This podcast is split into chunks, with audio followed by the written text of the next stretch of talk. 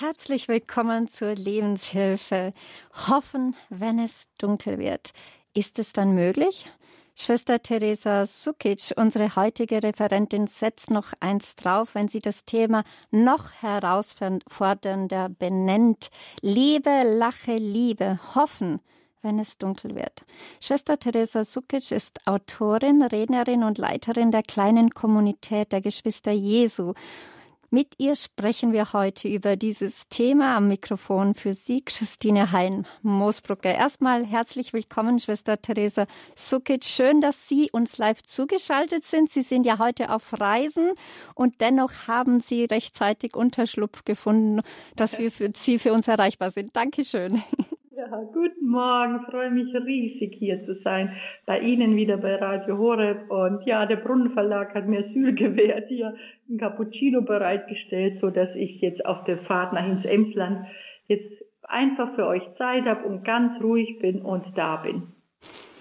Ja, Schwester Teresa strahlt Ruhe aus und auch in ihrem Buch schreibt sie, ich wünsche Ihnen, dass Sie nicht alleine bleiben in Ihrem Kummer und in der Angst, die sich in unsere Körper und Seele schleichen will. Niemand möchte in Angst leben. Keiner will einen Menschen verlieren. Und wer will schon krank sein oder sterben? Ja, es gibt Sorgen und schwierige Zeiten, die uns schrecklich quälen können. Es gibt angstbesetzte Momente, es gibt unaussprechliches Leid, es gibt schlaflose Nächte. Füreinander da zu sein und auf den zu verweisen, der uns tiefst, zutiefst Trost schenken kann, echte Hilfe, Hilfe, lebensspendende Heilung und bedingungslose Liebe.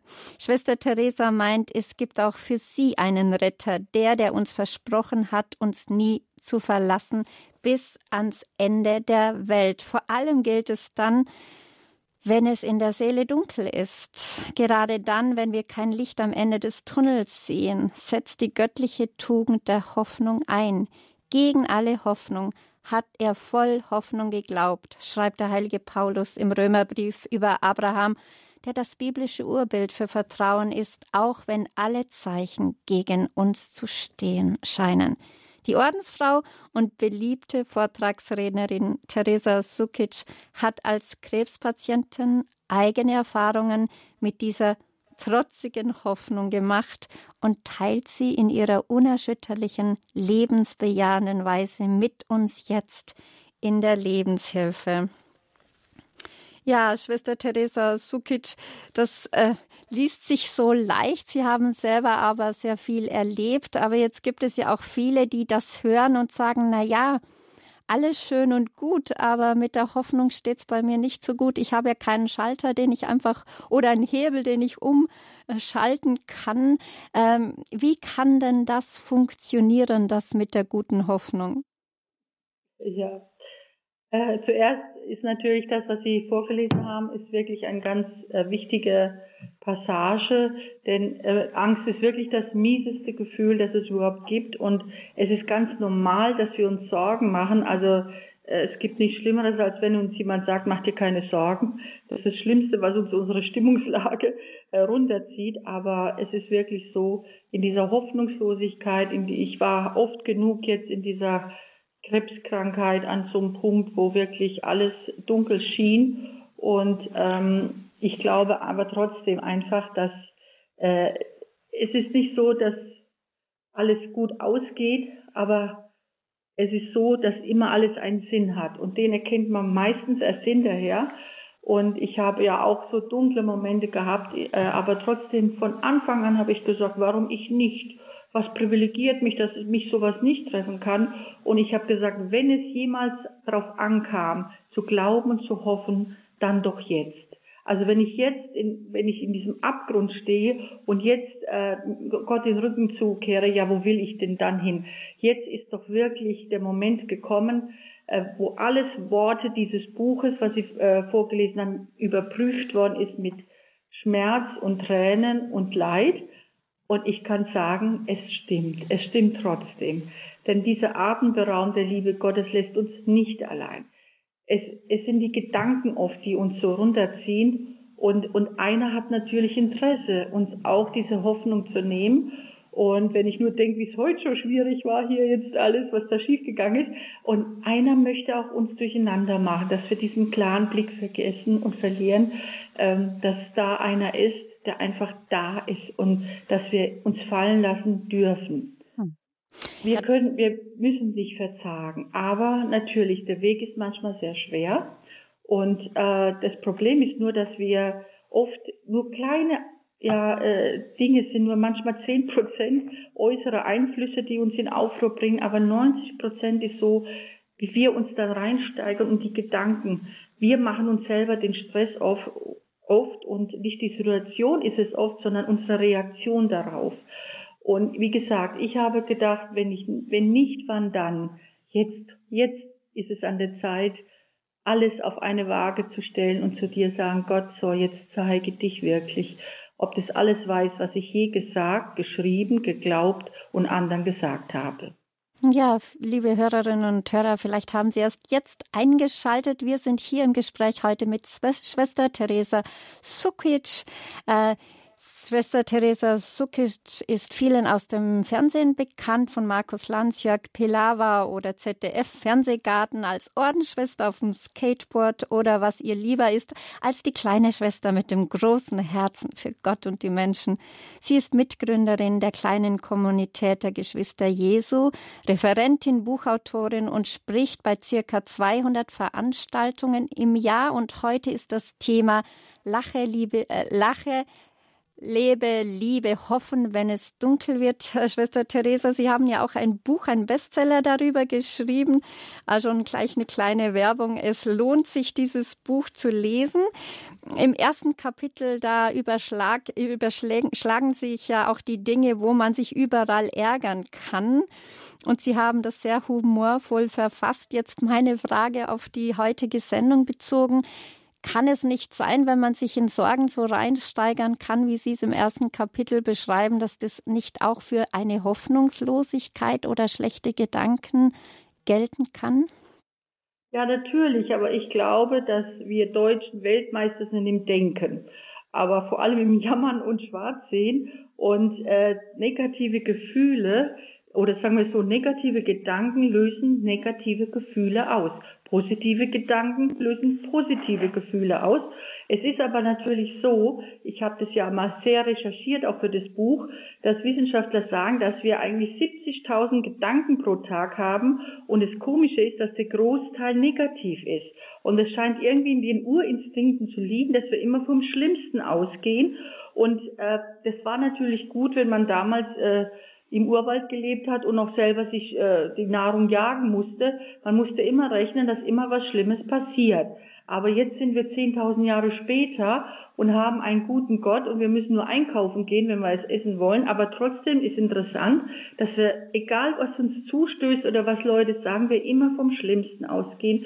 Und dagegen können wir aber angehen. Wir können wenn wir so viel denken, könnten wir ja auch umdenken oder anders denken oder uns frei denken oder eben uns von diesem guten Gott eine Gedankenhygiene äh, empfehlen lassen, wo wir einfach mehr vertrauen, uns in Freiraum schauen. Da habe ich auch so ein paar Tipps gegeben, wie man das am besten kann, weil es ist einfach so, da sagt jemand was Blödes oder jemand schaut dich doof an oder irgendwas ganz Schreckliches als Diagnose oder etwas einfach, es ist irgendwas Schlimmes passiert, ja, und dann natürlich sind wir erstmal wie im Schock und dann gilt es erstmal einen kleinen Freiraum zu schaffen und dann ist wirklich eine gute Methode, erstmal dreimal tief durchzuatmen, so richtig durchzuatmen und nur auf diesen Atem achten und interessanterweise denkt man im Moment gar nicht mehr an das, worüber man sich gerade gesorgt hat. Und dann versucht man so einen Abstand von außen das zu betrachten, weil wenn wir mittendrin stecken, ist es schwierig. Aber wenn wir die Perspektive, Perspektive wechseln und von außen uns mal beobachten, dann merken wir eigentlich, ähm, was ist denn da, was passiert denn da eigentlich mit unseren Gefühlen? Und da können, und das Interessante ist, es kommt immer darauf an, wie wir eine Sache bewerten. Wenn ich die positiv denke, dann ist sie positiv. Wenn sie negativ denke, ist sie negativ. Und diese Bewertung, auf die kommt es eigentlich an im Leben. Äh, und da bleiben wir oft hängen an diesen negativen Sachen, weil wir dem so viel Macht geben. Wir geben wirklich äh, äh, unseren Gedanken und dieser Sache so viel Macht, statt zu sagen, stopp. Ich weiß, das ist jetzt ganz hart und ganz schrecklich, aber du bist doch da, Gott, jetzt zeig doch mal deine Macht, ich vertraue dir. Ich will, ich will, dass du jetzt in meinen Kopf kommst und lade einen Engel ein, sage ich immer, einen Engel, das, das ist der Freund des Himmels und das ist das einer, der es liebt, atemberaubend gute Dinge uns zu sagen, zu sagen, genug der schlimmen Gedanken, genug der Bedrohung, genug aller Sorgen. Lass dich doch mal ein. Man ist nur ein Gedanke davon entfernt, sich wieder auf die Liebe Gottes einzulassen. Und äh, Oft ist es die Angst vor der Angst, die uns so lähmt. Mhm. Das ist ganz interessant. Wenn jetzt da jemand zuhört und sagt, äh, ja, Schwester Theresa, Sie sind ja eine Ordensfrau, Sie hatten wahrscheinlich eine wunderbare Gotteserfahrung, die Sie geflasht hat oder sozusagen einverleibt wurde. Ja, aber ich hatte das nicht. Ist, ist da nicht was dran, dass vielleicht es leichter fällt, wenn man eine Gotteserfahrung selber gemacht hat, die einem dann viel mehr tragen kann? Oder könnten Sie da uns ganz kurz ein Highlight geben, wo Sie sagen, ja, das ist etwas, was mich wirklich auch äh, schneller wieder erinnert an die Gegenwart Gottes, was man, was sie einfach durchträgt? Ja, sicher. Natürlich das große Highlight meines Lebens, meine Bekehrung. Ich war ja Spitzensportlerin, wollte Karriere machen und nachts äh, äh, am Abend legt meine Freundin, die war 400 Meter Läuferin, ein paar Bücher ins Zimmer und sagt, die kannst du haben. Und mitten in der Nacht wache ich auf, kann nicht mehr schlafen, wälzt mich im Bett und ich denke, les was, greife zum erstbesten Buch, es war die Bibel, ich hatte noch nie in die Bibel geschaut, ich kannte Gott nicht, ich schlag die Bergpredigt auf. Und wie ich den Satz lese, selig die ein reines Herz haben, denn sie werden Gott schauen, werde ich existenziell berührt und mir begegnet eine Liebe, die ich noch nie, noch nie in meinem Leben gefühlt habe und ich war so fassungslos. Ich habe gesagt, ja, ich habe ja noch nichts für dich getan.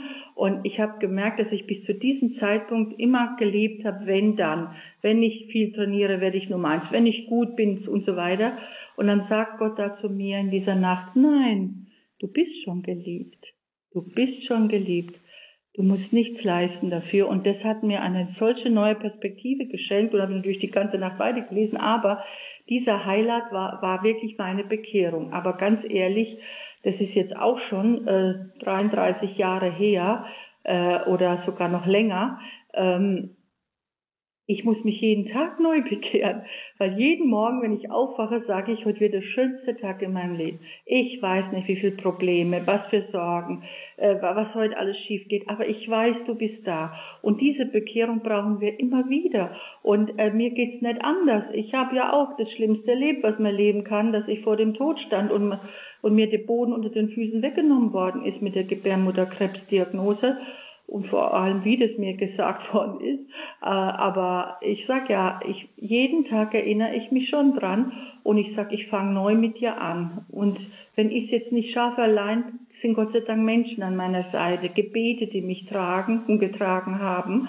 Wir müssen nicht alleine kämpfen und deswegen sind wir ja Gemeinschaft der Christen oder Radio, äh, Radio Horeb oder andere äh, christliche Sender, die man auch anrufen kann. Wir sind nicht allein, aber äh, in dieser Dunkelheit fühlt man sich natürlich so und dann ist man verzweifelt. Aber das ist nicht wahr. Äh, wir dürfen nicht das Positive vergessen. Ich möchte schon manchen Menschen zurufen, ja, es gibt schreckliche Sorgen, es gibt große Sorgen. Aber vertraue dich dem an, der größer ist als deine Sorgen. Und dann denke ich natürlich immer wieder, aber das heißt nicht, dass ich mein Leben lang jetzt gefeit bin vor äh, Kummer, das nicht. Aber die Zeit wird immer kürzer in meinem Leben, muss ich sagen, wo ich wieder auf die Spur komme und sage, nein, ähm, diese Macht gebe ich dem nicht. Es ist einer da, der hat für uns alles durchgestanden. Da auf Golgatha, da hat einer seine Arme ausgebreitet um alles zu umarmen, was uns passieren kann, das Schlimmste, sogar das Sterben und den Tod. Und er hat ihn besiegt. Also egal was passiert, wir können gar nicht tiefer fallen. Wir werden immer Gewinner sein, egal was geschieht. Äh, wir haben es schon geschafft und so sollten wir auch leben in dieser Hoffnung und Vertrauen, dass wir es alleine gar nicht leisten müssen und tun müssen. Und es kann ja Tage geben, wo alles schief geht und du nur noch schlechte Gedanken hast und negativ bist.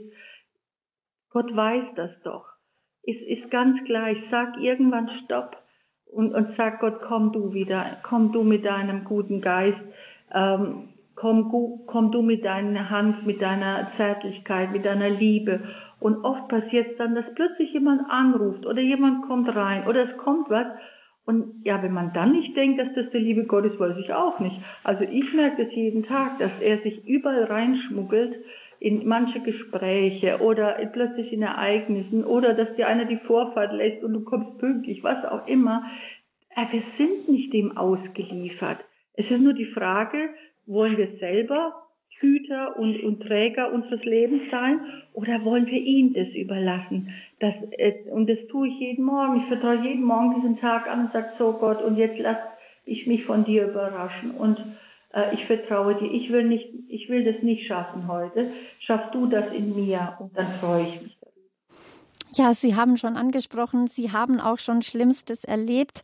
Äh, Sie hatten ja auch äh, sehr stark mit Krebs zu kämpfen. Sie haben gerade vorhin erwähnt, dass Sie einen Telefonanruf bekommen haben. Vielleicht könnten Sie da das kurz schildern, worum es ging und wie Sie dann mit dieser Botschaft umgegangen sind.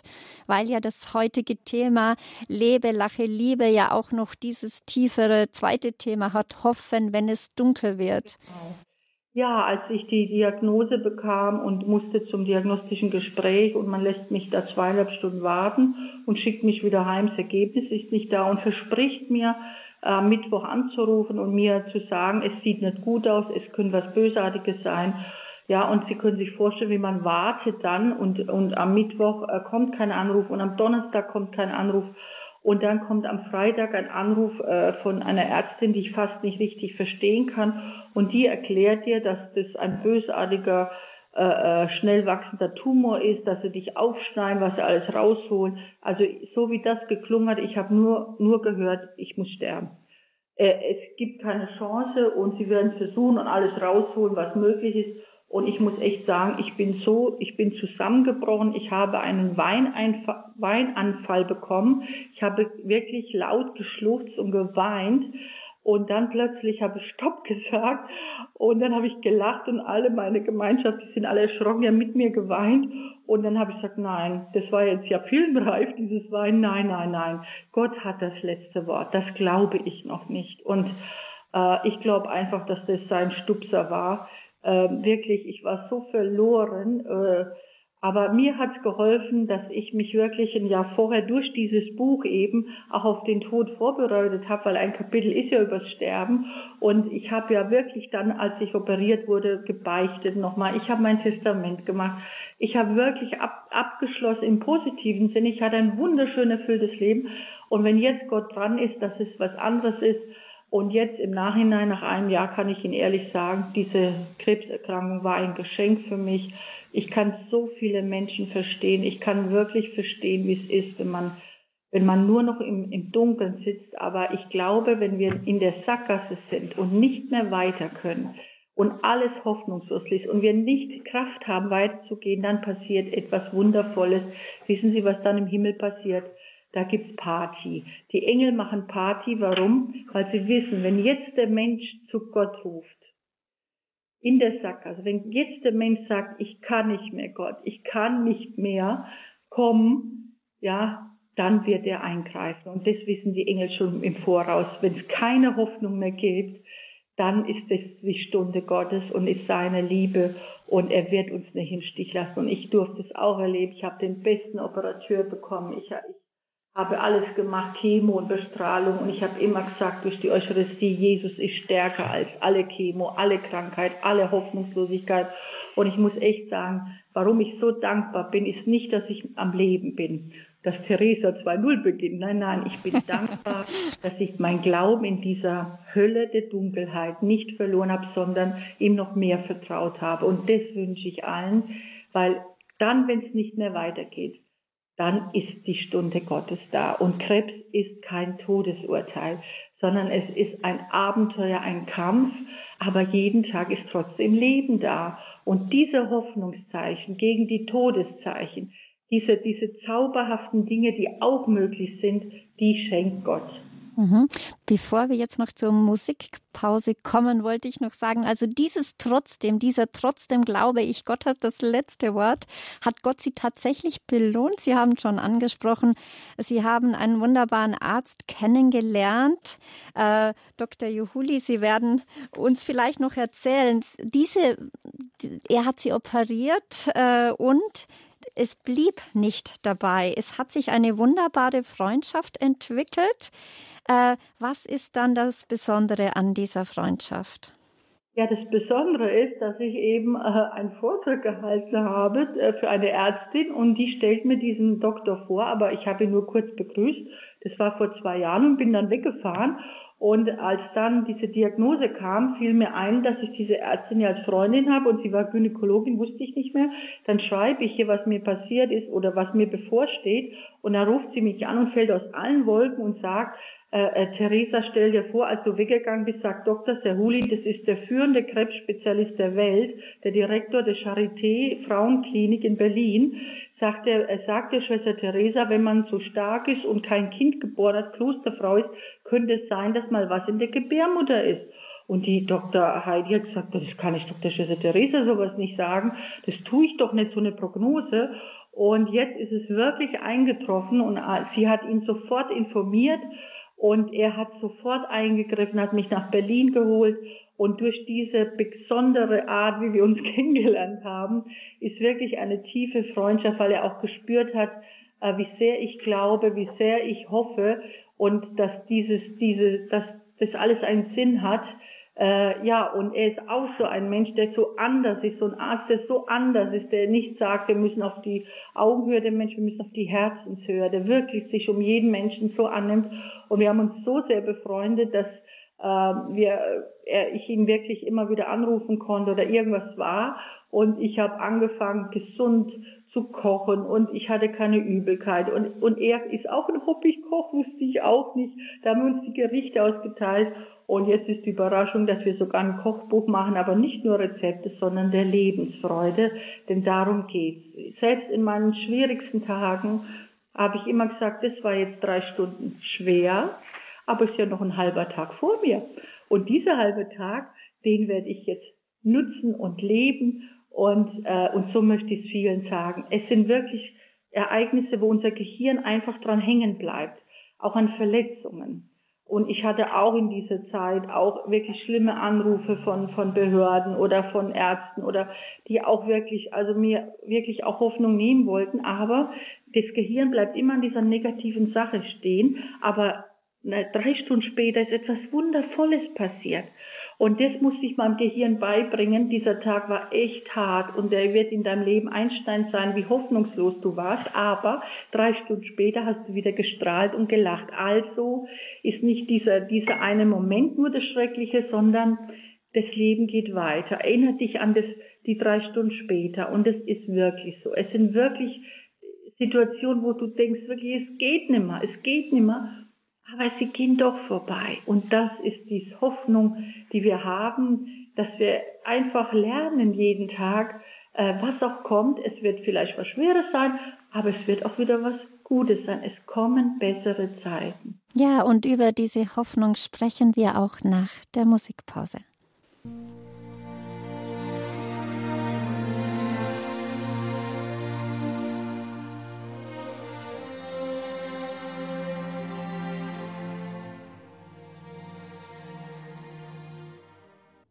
Hier ist Radio Horeb Leben mit Gott, Ihre christliche Stimme in Deutschland. Sie haben die Lebenshilfe eingeschaltet und in unserer Reihe Lebe, Lache, Liebe geht es heute um das Hoffen vor allem dann, wenn es dunkel wird.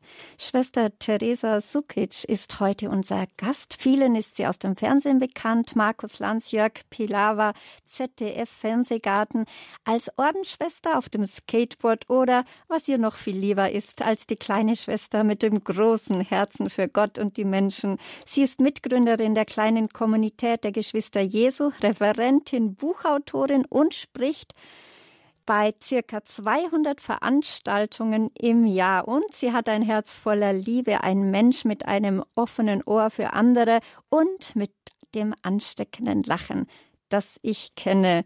in Zeiten von so vielen Miesmacherei eine wahre Ermutigerin. So schreibt es die Journalistin Sabine Langenbach über Schwester Theresa.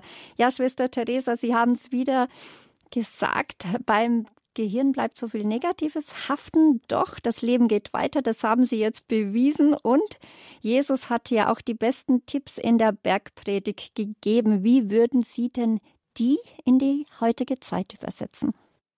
Ja, es war so atemberaubend für mich zu lesen, äh, wie er über die Sorgen redet. Und das war so umwerfend für mich. Sucht aber zuerst sein Reich und seine Gerechtigkeit, dann wird euch alles andere dazugegeben das klingt so betörend einfach und so habe ich wirklich die Sache noch nie mit den Sorgen gesehen. Und dann war es für mich so einleuchtend, wenn mein täglicher Blick, mein Lebensatem, meine Gedanken, Konzentration auf das Wesentliche, auf das Lebenswichtigste wäre, nämlich auf Gott. Und äh, dann würde sich doch meine Gedanken- und Lebensperspektive total verändern. Und ich habe da wirklich, ja, das stimmt, ne? Äh, wir fangen an am Tag und sofort denken wir, was wir brauchen. Und wann haben wir gefragt früh, Gott, was willst du von mir? Wann haben wir mit unserer Familie gefragt, was erwartest du von uns heute, Herr? Ja, also umdrehen und, und erstmal fragen, was, was, was willst du, dass wir dir tun sollen? Und dann merken wir, wie alles andere sich plötzlich löst und er uns hilft. Und würden wir so diesen, diese Tage beginnen, nicht mit unseren Sorgen, sondern zu fragen, Gott, was kann ich für dich heute tun? Und so hat es ja einmal eine Frau gemacht, äh, die, das war umwerfen, die war im Gottesdienst und da ging es darum, wenn du Gottes Stimme hörst, tu's.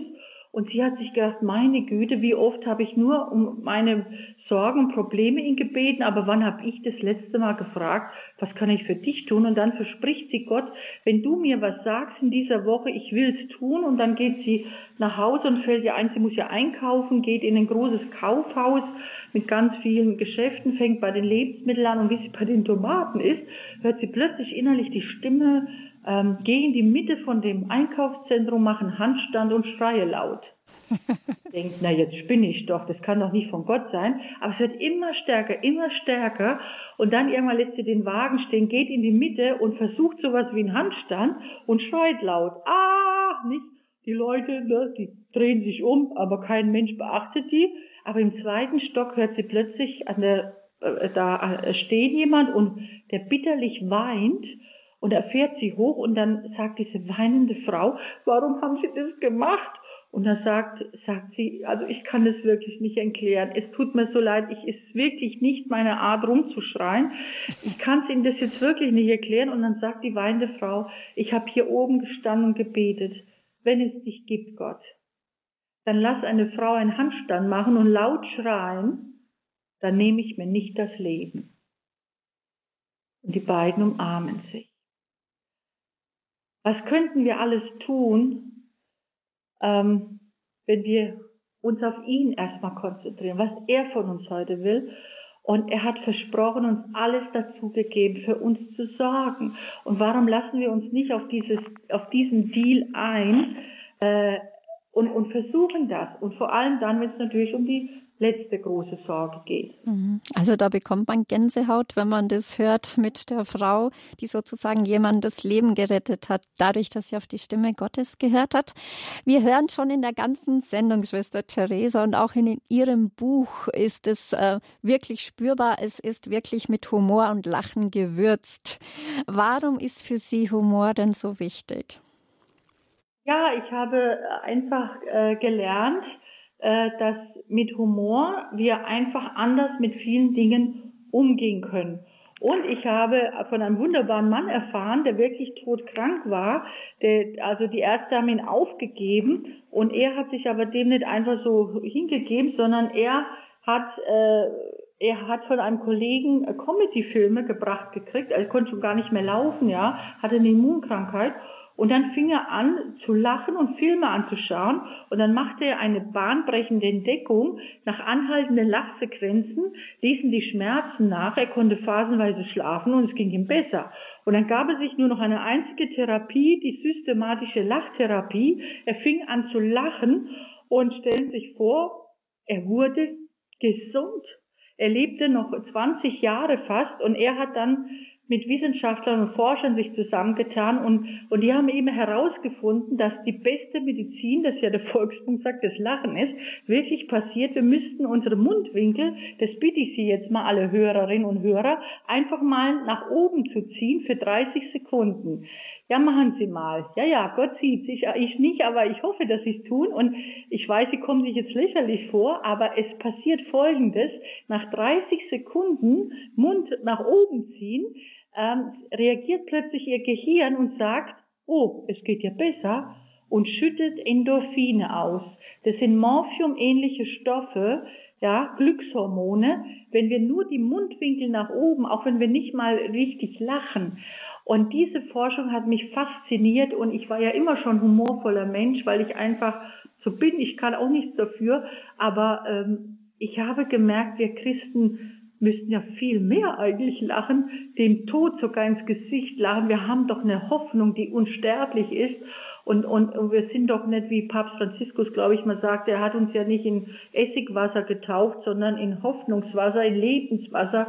Und das sollten wir auch mal unserem Gesicht zeigen. Und das ist einfach so, was ich versuche. Ich habe gelernt, dass Lachen wirklich, wirklich hilft und wirklich äh, dieses und deine Gedanken positiv positiv wechselt. Und ich finde, wir sollten unserem Gehirn äh, ja helfen, äh, wirklich umzudenken. Und Lachen ist eine wirkliche Sauerstoffdusche fürs Gehirn. Ja, lebe, lebe, lache, liebe, das ist auch Ihr Bestseller. Äh, Thema beziehungsweise Ihr Bestseller-Buch sagt im Sorgen gute Nacht. Hier ist Radio Horeb. Sie haben die Lebenshilfe eingeschaltet und wir sprechen heute über Hoffen, wenn es dunkel wird mit Schwester Teresa Sukic. Sie ist auch die Leiterin der kleinen Kommunität der Geschwister Jesu und hält circa 200 Vorträge, seitdem sie ja das Buch geschrieben hat, beziehungsweise schon viele Jahre. Ja, ähm, Lachen also als Medizin selbst als Heilmedizin. Jetzt ist es aber so, ähm, viele haben ja wirklich den Tod vor Augen. Äh, und dennoch äh, ist es so, dass in der Gesellschaft das Thema Tod sehr tabu, also, also es ist ein Tabuthema immer noch. Was glauben Sie, warum ist das so? Beziehungsweise, ja, macht das Sinn? Nein, es macht überhaupt keinen Sinn, denn früher war es einfach so, sind die Menschen in der Familie gestorben, man hat sich daheim verabschiedet und jetzt kommen wir nicht mehr in Berührung damit und die meisten sterben entweder im Heim oder Krankenhaus oder auf der Straße oder wo auch immer äh, und es wird alles versucht, uns da fernzuhalten davon, aber genau das ist das Falsche, weil der Tod gehört einfach zu unserem Leben dazu und ähm, es ist einfach, weil alle müssen sterben. Das Pony und das Meerschweinchen, der Hund und die Zimmerpflanze. Auch ich werde sterben und das ist gut so. Und wenn Sie das jetzt hören, sind Sie vielleicht verblüfft, aber äh, dass wir sterben und wie wir sterben, können wir nicht beeinflussen, aber wir können beeinflussen, wie wir damit umgehen. Und das habe ich eben für dieses Buch so sehr recherchiert, weil ich einfach mich gewagt habe, mal an diese letzte dieses letzte, äh, diese letzte Sache, das Menschlichste, das Sterben. Und da fange ich eigentlich immer an mit so einer ganz lustigen Passage. Da ist nämlich ein Winzer im Sterben in der Pfalz und die sind ja ganz gesellig, diese Menschen. Und der Doktor war da und sagt, es geht zu Ende. Der Arzt, äh, der, der Pfarrer war da, hat die Krankensalbung gegeben. Und dann sagt dieser Winzer, du, Katharina ist seine Frau Katrinchen, jetzt gehst du im Keller, holst die beste Flasche Wein und die trinken wir zum Schluss. Und das macht sie und sie trinken. Und dann sagt er, äh, du weißt was, jetzt holst du noch eine Flasche. Und jetzt gießt sie im Vollein und sich überhaupt nichts. Und dann sagt der Winzer, ja, Katrin, willst du nicht den letzten Schluck mit mir auf Erden trinken? Und dann sagt sie, du kannst morgen liegen bleiben, ich muss aufstehen. und dieses Lustige hat mich da wirklich dazu gebracht, zu sagen, wieso haben wir denn nur so schreckliche Angst? Wir haben Angst und Angst ist ganz normal. Wir dürfen diese Angst haben. Aber ähm, niemand hat ja, und niemand hat uns ja gesagt, dass es, ob uns angenehm ist zu sterben, bestimmt nicht. Aber wir können uns damit auseinandersetzen. Und mein Glaube und Vertrauen hat mich dazu gebracht, mich dieser Angst zu stellen, denn alle Ängste, die wir uns äh, einreden, können wir uns auch wieder ausreden. Und ich habe mal gesucht, äh, was gibt's denn für Gründe, äh, keine Angst vor dem Sterben zu haben. Es muss doch was geben und ich habe viel, viel wirklich recherchiert, auch in der Medizin und ich habe so ein paar Punkte gefunden, die uns dabei helfen können. Zum Beispiel das erste ist, Sterben tut nicht weh. Weil Sterben jede körperliche Empfindung wegnimmt, ja, am Ende spüren wir ja nichts mehr. Das heißt, das eigentliche Sterben tut nicht weh. Oft ist ja die Angst, der Schmerz bis zum Tod äh, Schmerzen zu haben. Zum Glück haben wir ja die Palliativstation. Wir haben Möglichkeiten, äh, da, dass Menschen wirklich ähm, befreit werden. Und äh, es ist ja so, wenn wir jemand leiden sehen und wir sagen ja dann oft, er ist erlöst worden. Und wenn ich jemand liebe, ich möchte auch nicht, dass er leiden muss. Äh, es ist einfach so. Also es wird geholfen dabei. Dann zum Beispiel, was mich auch getröstet hat, sterben kann eigentlich jeder. Man braucht kann niemand um Erlaubnis fragen. Viele haben es uns schon vorgelebt. Wir werden das auch noch schaffen. Und der Körper ist, stirbt eigentlich jeden Tag. Also wir wissen ja, dass die Zellen sich immer wieder erneuern und so viele gehen auch wieder kaputt. Unser ganzes Leben lang ist unser ganzer Körper immer wieder im Umbruch. Und wir müssen Gott sei Dank nur einmal sterben. Und was mich sehr getröstet hat, war, dass äh, es so Notschalter gibt, wenn es ganz schlimm wird am Ende oder im Unfall oder aus, hat Gott so was Schönes gemacht, äh, wir werden ohnmächtig. Das heißt, äh, wenn es uns zu viel wird, dann hat Gott diesen Notschalter gebaut und das finde ich auch immer so trostreich, aber am meisten hat mich eigentlich getröstet, die, mir die Vorstellung, ähm, ist es denn wirklich schlimm, dass ich mal nicht gelebt habe oder nicht mehr lebe. Es ist einfach so, dass ich Sie einfach alle fragen würde, erinnern Sie sich an Ihre Zeugung? Wahrscheinlich nicht. Ähm, ist, wir müssen es doch eingestehen, ist es wirklich schlimm dass, wir, schlimm, dass wir vor Millionen Jahren nicht gelebt haben oder im Mittelalter? Also ich bin froh, dass ich nicht im Kriegs, in den Kriegsjahren gelebt habe. Es ist doch nicht schlimm, dass ich da nicht da war. Ich bin eigentlich froh, dass ich da nicht gelebt habe. Und wäre es wirklich schlimm, wenn ich jetzt in 100 Jahren nicht mehr da bin? In 100 Jahren wird keiner mehr, den ich liebe, da sein. Wird keiner da sein. Also äh, ist es doch auch nicht mehr schlimm, wenn ich dann gehe, weil was soll ich dann allein auf dieser Welt? Ich meine, ich kann mich natürlich mit jedem neuen Menschen befreuen, aber irgendwann ist doch auch mal gut. Und weil ich weiß, dass der Tod endet, hat er diesen Sinn. Denn wenn das immer eine Endlosschleife wäre, ja, morgen und übermorgen, überübermorgen, dann würden wir es gar nicht wertschätzen, was ein Tag bedeutet. Und für mich ist jeder Tag so einzigartig. Denn dieser Tag kommt nie wieder. Und deswegen ist er wertvoll. Aber das können nicht Millionen Jahre sein. Das, das, könnte, das könnten wir gar nicht schaffen. Mhm. Und ich, ich sage ja manchmal den Menschen, stellen Sie sich mal vor, wir könnten 500 Jahre alt werden. 500 Jahre Zähne putzen, waschen, bügeln und diesen ganzen, manche Leute ertragen oder die Arbeit. 500 Jahre, sagen wir doch mal normal. Was wir in einem Menschenleben nicht an Zufriedenheit schaffen, schaffen wir auch nicht in 500 Jahren. Schaffen wir nicht. Und deswegen sollen wir heute was machen. Nicht auf später uns überlegen. Und das sind Dinge, die mich ja wirklich ge, ge, äh, geholfen hat. Und der Tod hilft auch zu verzeihen. Wenn wir wissen, dass manches auch schiefgegangen ist, aber wenn jemand stirbt, wir sind wieder milder und gütiger. Aber am besten ist doch der Glaube verschafft uns Flügel, weil wir sind, wir sterben nicht einfach und sind weg, sondern wir gehen in diese Zukunft. Und erinnere ich mich an eine Ordensschwester, die war so gelähmt am Hals äh, im Altenheim und wir haben die mit betreut. Und eines Morgens, sie hat sich geheißen, sie ist verstorben. Wir gehen in ihr Zimmer und wie wir sie anschauen, wir glauben es nicht. Ihr Hals ist ganz gerade. Auferstehung. Für mich war das Auferstehung und ich habe gedacht, wow, das gibt's doch nicht. Äh, äh, Verwandlung. Und das ist es, was passiert im Sterben. Wir werden verwandelt. Wir sind nicht einfach weg. Natürlich haben wir Angst vom Tod. Aber meist haben wir doch Angst, die lieben Menschen äh, zu verlassen. Oder dass wir Schmerzen haben könnten. Oder dass wir alleine sind. Oder dass wir in die Hölle kommen. Diese vielen, vielen Ängste um den Tod. Aber wir haben einen tapferen Gegner. Und das ist unser Gott. Und so will ich deswegen sterben, so wie ich gelebt habe, nämlich närrisch glücklich und ich möchte, dass es Party gibt, wenn ich dann gestorben bin und dass, dass getanzt wird und dass Champagner getrunken wird und gestorben sein muss schön sein, weil ich bin bei ihm. Und ich, ich wurde ja gefragt, was würdest du als erstes tun, wenn du in den Himmel kommst? Und habe gesagt, das weiß ich. Ich werde vier Jahrhunderte lang auf dem Schoß vom lieben Gott sitzen und ihn knuddeln. Und dann werde ich zurückschauen. Und dann werde ich all den, all diese Steine sehen, die er mir aus dem Weg geräumt hat, alles, wo er mich gerettet hat, alles, was ich für einen Blödsinn gemacht habe. Ich werde sehen, wie schwach ich war, ich nicht fähig war zu lieben, zu vergeben. Ich werde meine Sünden sehen. Aber das, das werde ich sehen. Und dann werde ich Rotz und Wasser holen und dann wird er sagen, ist ja alles gut.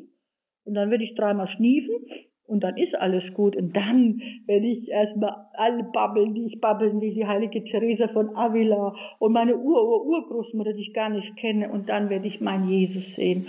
Und dann werde ich eine halbe Ewigkeit brauchen, den anzuschauen. Und ähm, das wird der Himmel sein. Und äh, da ist doch, darauf leben wir doch hin. Und deswegen wundere ich mich manchmal bei den Beerdigungen. Ich meine, ich würde auch Rotz und Wasser weinen, wenn einer meiner Liebsten stirbt. Aber ich habe mir mal überlegt, wie ist denn das für Gott eigentlich, wenn der da hinguckt bei so einer Beerdigung? Also ich könnte mir vorstellen, dass der manchmal denkt, ne, also es ist nicht das Schlimmste, zu mir zu kommen. Und ich könnte mir vorstellen, also wenn ich Gott wäre, wäre ich, glaube ich, mal eingeschnappt, dass alle so traurig sind. Dabei ist es das Ziel des Lebens, in seinen Armen zu sein und erwartet, wir sind seine geliebten Kinder. Und wieso sollte er dann nicht gerade da sein, wenn wir, wenn wir vor der Tür stehen? Also ich meine, er hat uns doch diese Sehnsucht in unser Herz gegeben. Wir sind seine Ebenbilder. Nicht immer so, wie er sich das wünscht, aber wir sind seine geliebten Kinder. Für, für uns hat Jesus sein Leben gegeben. Er hat alles hergegeben für jeden von uns. Wir müssen so einen Wert haben.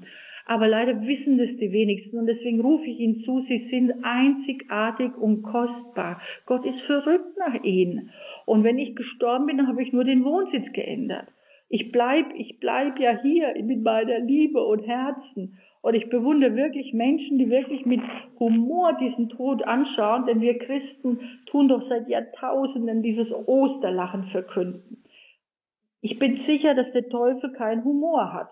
Und deswegen ist alles, was, was, was äh, mit Lachen zu tun hat und mit Freude zu tun, ist nicht seine Welt, aber es ist unsere Welt. Wir sind diese Christen und ich weiß doch, eine alte Dame, das war so schön, die hat mal gebetet, oben klar und unten dicht, lieber Gott, mehr will ich nicht. Und ich musste so lachen, die hatte so einen Humor gezeigt und selbst eine, die im Sterben lag, hat gesagt, wenn ich schon sterben muss, will ich mich wenigstens zu Tod lachen. Ich will noch lachen in meinem Leben und ich denke, das ist die Antwort von uns Christen ähm, es fällt nicht immer leicht und manchmal ist uns nicht zum Lachen zumute. Ich gebe es wirklich zu. Ich habe alles mitgemacht und trotzdem stehe ich hier und sage doch, wenn ich gehen muss, dann will ich fröhlich gehen. Ich habe leben dürfen. Und wenn ich gehen muss, will ich bereit sein, weil ich warte auf das Abenteuer des Himmels. Und wenn ich gehen muss, will ich versöhnt gehen. Ich will niemandem des Erbarmens schuldig bleiben. Und ich will demütig gehen, weil ich so viel Gnade empfangen habe. Und ich will angstfrei gehen, denn ich weiß, ich gehe zu einem Liebenden. Und wenn ich gehen muss, ja, dann hoffe ich, dass ich ein bisschen Liebe hinterlassen habe, denn ich weiß, die Welt braucht viel Liebe. Und äh, ich würde sie gerne jeden Einzelnen umarmen da draußen und sagen, wie kostbar du bist. Hab Mut, hab Hoffnung, Gott verlässt dich nicht. Mhm. Ja, Danke, Schwester Theresa Sukic, für Ihre ermunternden und wirklich herzenswärmenden Worte. Also wirklich zusammengefasst höre ich auch heraus, wenn Gott Sie rufen würde, heute wären Sie auch bereit zu gehen und möchten diese Wünsche, die Sie gesagt haben, da auch sozusagen mit hineinlegen. Natürlich. Ich sag ja, ich habe ein zweites Leben geschenkt bekommen. Theresa 2.0 habe ich gesagt.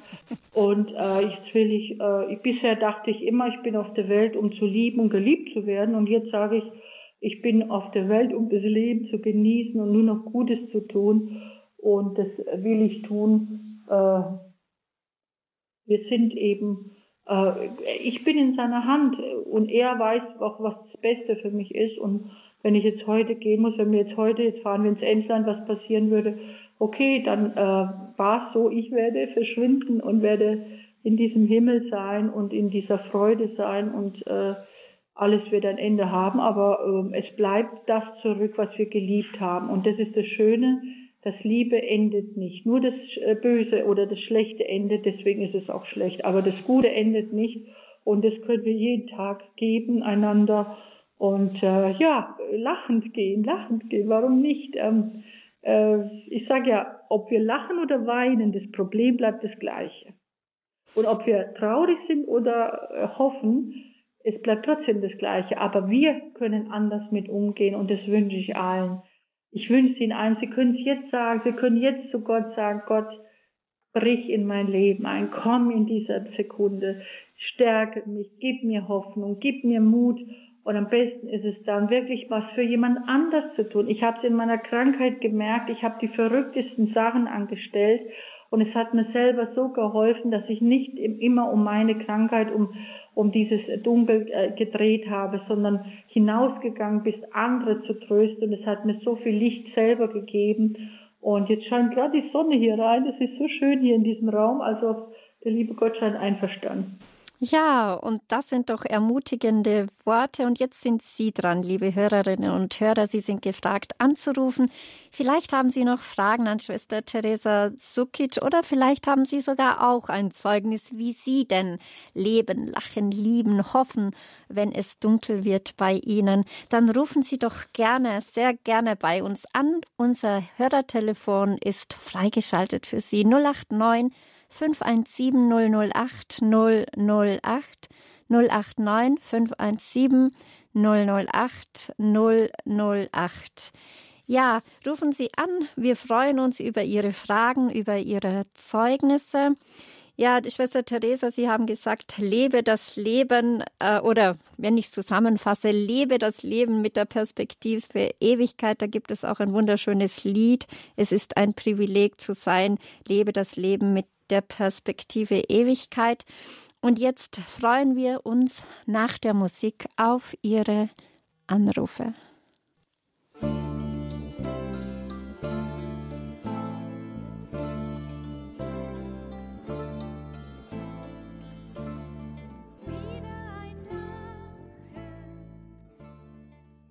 Schön, dass Sie die Lebenshilfe eingeschaltet haben. Hier ist Radio Horeb Leben mit Gott. Wir sind heute im Gespräch mit Schwester Teresa Sukic. Sie ist Autorin und Leiterin der kleinen Kommunität der Geschwister Jesu. Ihr Bestsellerbuch Lache, Lebe, Lache, Liebe, Hoffen, wenn es dunkel wird. Also Lebe, Lache, Liebe ist ihr Bestsellerbuch.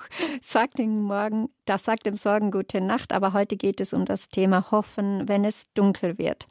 Wir haben jetzt schon sehr viel Herzerfrischendes von Schwester Teresa gehört und nun sind Sie an der Reihe, liebe Hörerinnen und Hörer. Das Telefon ist freigeschaltet. 089 517 008 008 089 517 008 008. Hier können Sie anrufen, wenn Sie ein Zeugnis haben, wenn Sie erzählen, wie Sie leben, lachen, lieben oder hoffen, wenn es dunkel wird oder wenn Sie Fragen haben.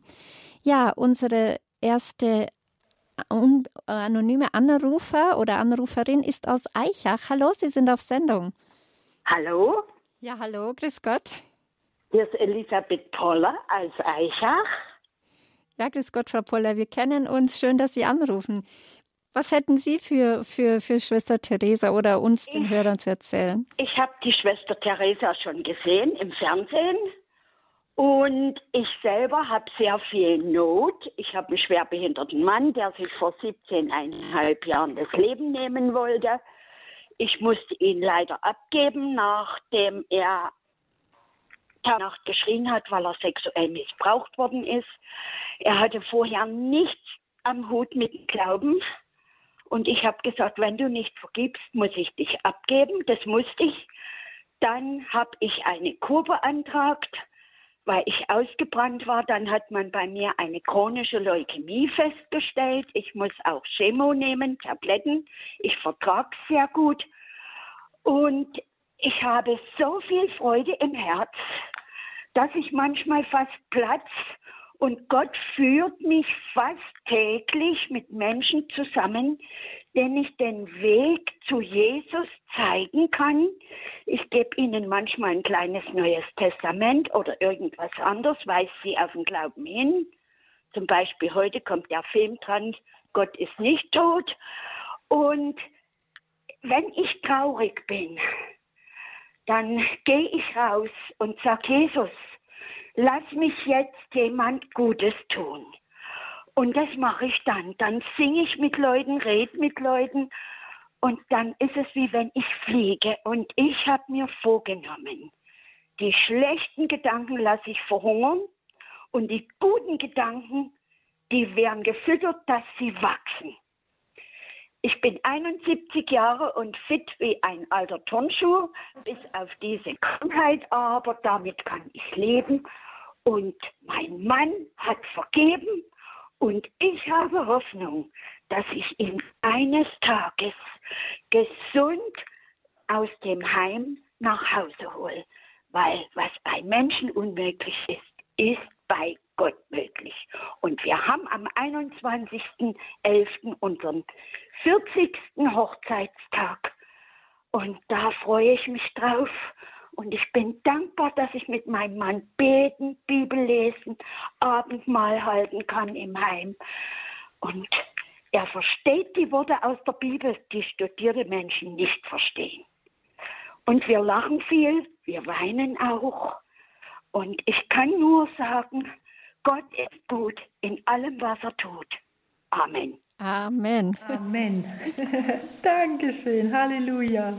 Vielen Dank, Frau Poller, für Ihr Zeugnis. Ich glaube, das spricht für sich. Oder Schwester Sukic, möchten ja, Sie noch was dazu sagen? Auf jeden Fall. Ich kann, bin wirklich äh, glücklich, das zu hören und bedanke mich für Ihr Zeugnis. Und äh, es ist wirklich wunderbar. Vielen, vielen Dank. Ja, und wir haben eine äh, nächste Anruferin. Ich sehe hier keinen Namen, aber aus Baden-Württemberg. Grüß Gott, Sie sind auf Sendung. Hallo? Ja, hallo, Hesti. Ja, ähm, ich muss den anderen bleiben. Ja, es ist so, ähm, durch meine Mutter habe ich eigentlich ähm, viel ähm, Gottvertrauen und Fröhlichkeit, ähm, so ist sie durch den Zweiten Weltkrieg gekommen. Ähm, mit Gott kann man über alle Mauern springen und in den Aschosee graben, wenn man beschossen wird. Und ähm, es ist immer ein Licht am Ende des Tunnels. Und ähm, allerdings habe ich auch ein bisschen ähm, Traurigkeit so in der Familie, das geerbt oder so. Und ähm, ja, jetzt ist meine Mutter gestorben und ich habe auch ähm, einen behinderten Sohn, der ähm, mit dem Down-Syndrom, also mit einem lachenden Herzen auf die Welt gekommen ist und mit einem natürlich ähm, kleinen Frechdachs. Und das ist einfach auch so ein Geschenk ähm, Gottes, Kinder, ähm, also wenn man also jetzt nicht zu so sehr traurig ist und doch wieder ähm, sich auch entscheidet zu lachen und ähm, diese Freude, die man, die Gott halt auch durch die Kinder einem schenkt oder halt ähm, vielleicht wenn man in der Rente ist oder dass man halt auch ähm, als ähm, Ersatzoma oder so ähm, anderen schenken kann oder Ersatztante, das habe ich jetzt auch so erlebt und ähm, ja, und, und wenn ich ja ganz traurig bin, dann ist einfach die Beichte ähm, was Wunderbares, wo ich dann ähm, manchmal hingehe und gar nicht weiß, was ich jetzt rückrecht beichten soll und dann ähm, halt geholfen bekomme und ähm, und danach irgendwie ähm, so richtig ein bisschen betrunken bin. Also so, so fröhlich und so heiter. Und dann hat mich mein, mein großer Sohn gefragt, hast du was getrunken? Und ich habe gesagt, nee, du weißt doch, ich kann Alkohol nicht ausstehen. Und, ähm, und das ist auch so einfach auch so, ähm, wo Gott uns da so so unter die Arme greift. Und ähm, es ist ein Weg, also immer eine Entscheidung, ähm, nicht zu weinen, sondern wieder zu lachen und auch für die anderen zu beten. Und auch wenn man, wie bei meiner Vorgängerin jetzt gerade alles so wunderbar sich schon gefügt hat, aber halt weiter ähm, ja mit Gott da weitergeht und auch in Fettnäpfchen tappt, aber er ja da ist und einem dann lachend raushilft. Und ja, das wollte ich einfach nur sagen. Dankeschön. Ja, das ist wunderbar, äh, Sie, wie Sie das äh, beschreiben. Erstmal mein Beileid für Ihre Mama. Man verliert seine Mama ja nur einmal, aber dass Sie so ein wundervolles Kind haben und äh, wissen Sie, und auch die Tränen gehören dazu. Tränen sind von Gott, die dürfen wir auch. Aber Sie finden diesen neuen, Sie finden den Weg weiter und Sie entscheiden sich. Und ich glaube, das ist es, was Sie uns jetzt schön äh, am Schluss so gesagt haben wir müssen uns entscheiden dafür, auch wieder ins Positive zu gehen und zu lachen und zu leben. Und wir haben ja viele Gründe. Und Gott ist ja, schaut auf uns. Wir sind ja nicht allein. Das finde ich sehr schön, dass Sie das nochmal gesagt haben. Vielen Dank. Ja, danke schön. Danke, dass Sie Mut hatten und Zeugnis gegeben haben. Danke. Ja, wir haben eine nächste anonyme Anruferin. Grüß Gott, Sie sind auf Sendung. Hallo. Meinen Sie mich? Ja, Sie sind gemeint. Okay. Genau. Also, gut, äh, ich merke jeden Tag, wenn ich deprimiert bin oder irgendwas. Da gibt man, äh, jetzt zum Beispiel strahlt die Sonne in, strahlt Sonne einfach ins Gesicht. Und dann sage ich, oh Gott, danke. Und, und oder gestern, ja, ich war, äh, da war irgendwie traurig, weil, äh, ja, wir hätten am Samstag, äh, also morgen den 60. Hochzeitstag und irgendwie ist er ein bisschen traurig geworden. Ja, dann finde ich am Boden was, ein Teil, das man von meiner Uhr, wie die umstellen wollte, einfach am Boden gefallen ist und nicht, nicht gefunden habe. Dann, dann war das die kleine Freude, die hat mir einfach geklopft. Äh, und, und es geht so oft, äh, wenn ich merke, es wird eine Situation kritisch, das habe ich früher schon erfahren, wenn man das einfach unterbricht und ein Stück Schokolade anbietet oder ein Schluck Sekt oder äh, je nachdem oder irgendeine Freude macht und äh, äh das, dass, dass sie das einfach das Blatt wendet. Gell? Und ich sage oft, lieber Gott, hilf mir oder zu meinem, meinem Lorenz sage, du Lorenz, hilf mir, jetzt ist gerade das oder das, komm, hilf mir, ich brauche Hilfe es kommt. Gestern hat er dann unerwartet, ich habe mir überlegt, wer kauft für mich ein, mit wen kann ich bitten, dass er mit dem Einkaufen fährt. Plötzlich kommt die Tochter die ganze, äh, die ganzen Wochen, sagt sie ist krank, sie kann nicht fahren, kommt sie und, oder ruft an, was brauchst du, ich bring das. Und äh, das ist immer wieder, äh, äh, und ich denke mir, der liebe Gott hat Humor. Und, und wenn ich über das Alter spreche, dann drehe ich mir Alter um und sage, ich bin jetzt 38 und dann lacht jeder.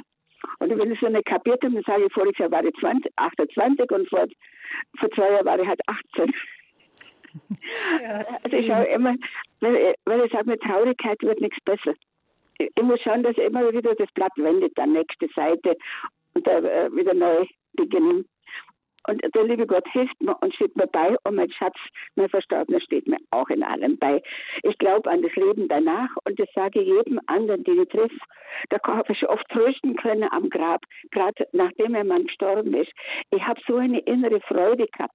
Er war ja jahrelang schwer krank, aber ich habe eine innere Freude mir gehabt, also in mich teilhaben äh, lassen an der Freude, die er in mir erlebt. Mhm. Danke. Und das hat mich sehr getragen. Danke für Ihren Anruf und danke für Ihr mutiges Zeugnis und für Ihr Mutmachen. Dankeschön. Danke. Ja, wir nehmen noch eine letzte Anruferin rein. Wir sind schon fast am Ende der Sendung angelangt. Frau Schlicker, Neustadt an der Aisch. Grüß Gott, Sie sind auf Sendung. Sie ja. dürfen noch kurz Ihr Zeugnis Gott. oder Frage stellen. Danke. Ja, ganz kurz. Ich hatte meine Mutter die letzten Jahre bei mir zu Hause und äh, ja, ich bin gut mit ihr zurechtgekommen, weil sie es allein nicht mehr geschafft hat. Und sie hat da jeden Tag in Radio Horeb gehört, in Gottesdienst. Und sie war sehr glücklich, sie war sehr fröhlich. Und dann ist sie äh, ganz plötzlich auch verstorben. Aber sie ist daheim, also bei mir verstorben.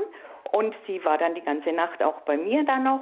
Und am nächsten Tag haben wir sie waschen können und schön anziehen können und wir haben sie liebevoll verabschiedet. Wir haben, wir sind sechs Kinder und äh, viele Enkel und alles.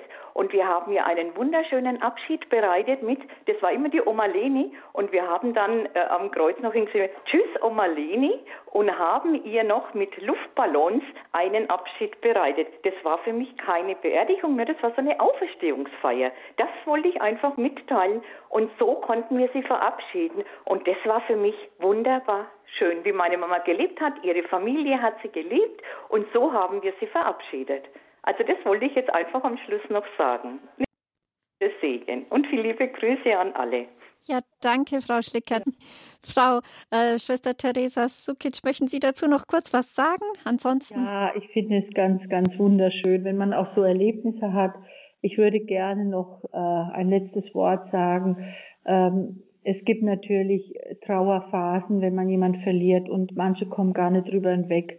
Es sind manchmal echt Schicksale und manchmal traue ich mir Menschen zu sagen, die ihr Kind verloren haben oder ihren Liebsten oder einfach nicht drüber hinwegkommen. Ähm, das traue ich mir manchmal sagen. Stellen Sie sich mal vor, es wäre umgekehrt. Sie wären gestorben und Ihr Kind oder Ihr Mann würde leben oder die Mama. Was würden Sie dir aus dem Himmel sagen wollen? Würden Sie nicht sagen wollen, mein Schatz, Hör auf zu weinen, bitte lebe. Wenn man jemand liebt, will man, dass er glücklich ist. Ich kann nicht glücklich sein im Paradies, wenn du unglücklich bist. Bitte, mein Schatz, mach das Beste draus. Wir sehen uns wieder. Und diese Hoffnung äh, in dieser ganzen Trauer, die möchte ich Ihnen einfach zusprechen und überlegen Sie sich mal, wenn es umgekehrt wäre. Sie würden auch wollen, dass der Mensch weiterlebt und Hoffnung hat und, und es wünscht er sich für Sie auch. Und ja, ich danke Radio Horeb für diese tolle Sendung und für die lieben Anruferinnen und vielen, vielen Dank. Ja, danke, dass Sie wieder mit dabei waren, Frau Theresa Sukic. Es ist immer eine wunderbare Erfahrung. Ja, wir haben heute über Lebe, Lache, Lieben, Hoffen, wenn es dunkel wird, gesprochen, hier in der Lebenshilfe auf Radio Horeb. Äh, ich habe Sie am Mikrofon begleiten dürfen. Mein Name ist Christine Hein-Moosbruck, aber wir wollten noch, bevor es ganz zu Ende geht, einen wichtigen Hinweis noch äh, hinaus geben. Und zwar ist es so, dass am, am Sonntag, dem 7. November, eine Standpunkt Sendung stattfinden wird mit äh, Schwester Teresa Sukic von der Kunst schlechte Nachrichten gut zu überbringen mit Professor Dr. Med, äh, von dem Sie vorher gesprochen haben, genau, Yalit Selu, Direktor der Klinik für Gynäkologie, Gynäkologie an der Berliner Charité. Er ist auch Buchautor und Befreundeter von Schwester Sukic. Also ein brennender Hinweis. Wir haben nicht mehr viel Zeit. Deswegen muss ich nur noch ganz kurz die, auch noch erwähnen, dass Sie ja gemeinsam gemeinsam, und das ist jetzt äh, eine Vorwegnahme, dieses Buch ist nicht bestellbar.